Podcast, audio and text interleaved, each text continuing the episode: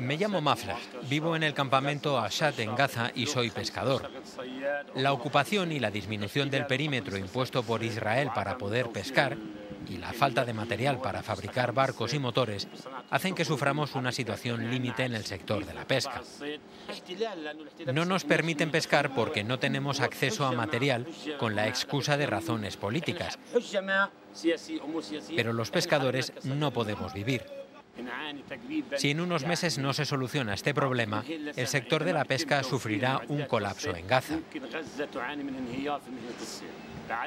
Hoy he ido a por un recambio que me ha costado 1.700 dólares. Solo he podido pagar 100.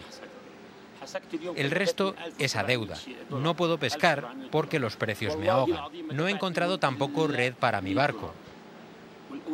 Aun habiéndome recorrido Gaza desde Rafah a Bet Hanun, no tenemos lo más básico. El bloqueo nos ahoga. Hay barcos que suponen el sustento de 30 o 40 familias y están parados porque no tienen motor. Gaza vive de la pesca. Aquí la pobreza era del 50%, ahora es del 70% por el empobrecimiento del sector pesquero. Necesitamos una solución. Somos 4.000 pescadores que son sustento de 40.000 familias, contando con todos los sectores relacionados con la pesca. Si no se soluciona, todos nos quedaremos sin medio para vivir.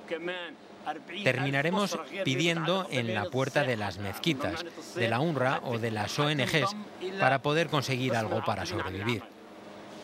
Antes pedíamos seguridad para poder trabajar porque nos disparaban mientras faenábamos. Ahora ni eso, solo pedimos material para poder trabajar.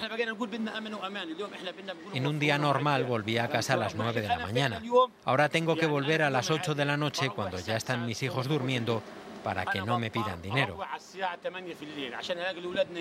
Me tengo que quedar en el puerto todo el día para no encontrarme con mi hija pequeña. Se me parte el corazón cuando me pide una sola moneda.